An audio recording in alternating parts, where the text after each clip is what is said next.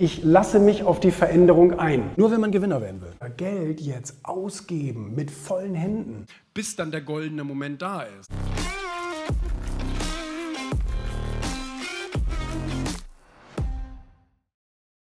Du musst dein Ding ähm, durchziehen und du musst auch deine Marke bleiben, deine Identität muss bleiben.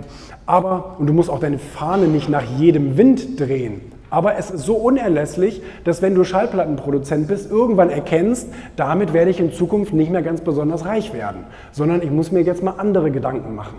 Und ähm, Nokia hat damals denselben Fehler gemacht, Microsoft hat damals denselben Fehler gemacht, als man sagte, das, was ich in der Vergangenheit hier, Steve Ballmer, kennt jeder von euch als Vorstands, ehemaligen Vorstandsvorsitzenden von Microsoft, hat das in dem Interview damals ganz großkotzig gesagt, gilt heute sozusagen als, als Witzvideo ja, kommen ja die da mit ihrem, äh, mit, mit ihrem ähm, iPod und was, das ist alles, äh, alles ganz nett.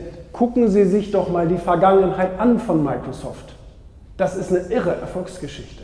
Wir sind die größten, besten, schnellsten, uns kann keiner ans Leder.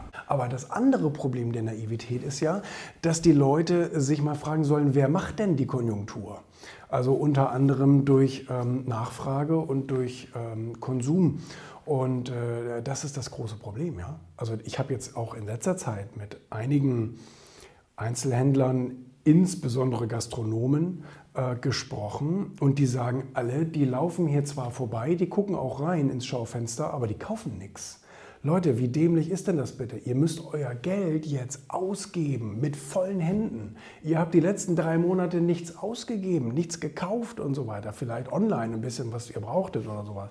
Aber das müssen die Leute doch jetzt kapieren. Du kannst dir nicht Sorgen machen. 70 Prozent machen sich Sorgen, dass die Konjunktur einbricht. Natürlich wird sie das tun, wenn die Leute ihre Kohle jetzt nicht mit vollen Händen ausgeben.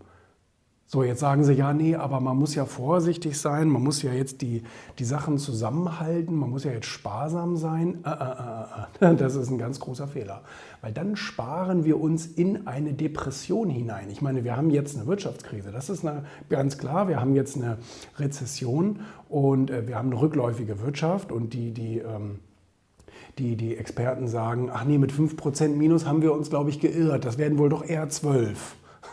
Super.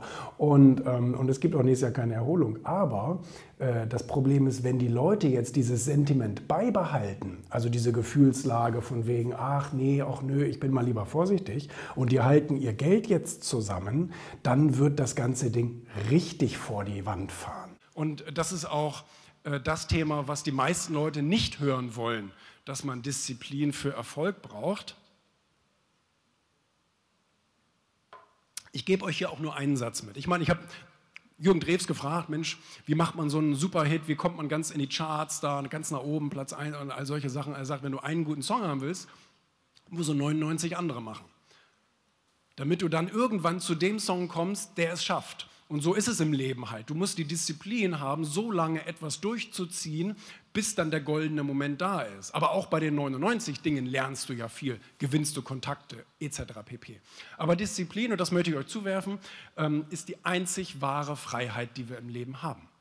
Weil wenn ich nur von den Umständen herumgeschubst bin, bin ich kein freier Mensch. Wenn ich selber entscheide, was ich tue, wo ich tue, mit wem und so weiter und so fort, dann bin ich der Chef. Dann bin ich der Captain meines Lebens wolltest deine Leidenschaft zum Ja. Beruf machen. Ja. Das war so deine, dein Grund, warum du das Ganze gestartet hast. Absolut. Ich habe nie irgendwie gefragt, womit könnte man gerade Geld verdienen oder so, weil da gibt es andere Sachen, die viel, viel schneller, viel, viel besser funktionieren. Und gerade die Zeitschriftenwelt ist auch eine antiquierte eine Welt und da läuft alles noch ein bisschen langsamer etc. aus dem schönen Norden Deutschlands, Julian Backhaus und wahrscheinlich auch den wichtigsten Grund, warum ich dieses Buch unbedingt lesen sollte. Äh, nur wenn man Gewinner werden will. Sonst braucht man es eigentlich nicht lesen. Also wenn man sich einfach nur so durchs Leben schleichen will irgendwie und seine Rechnung bezahlen will, dann macht das Buch eigentlich wenig Sinn.